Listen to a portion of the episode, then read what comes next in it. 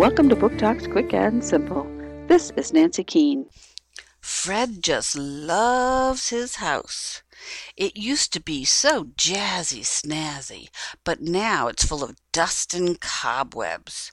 And that's just the way Fred likes it. After all, he's a ghost and he doesn't need much. When new people show up and start cleaning the place, Fred gets worried. When they bring in tables and chairs and open up a restaurant, Fred gets angry.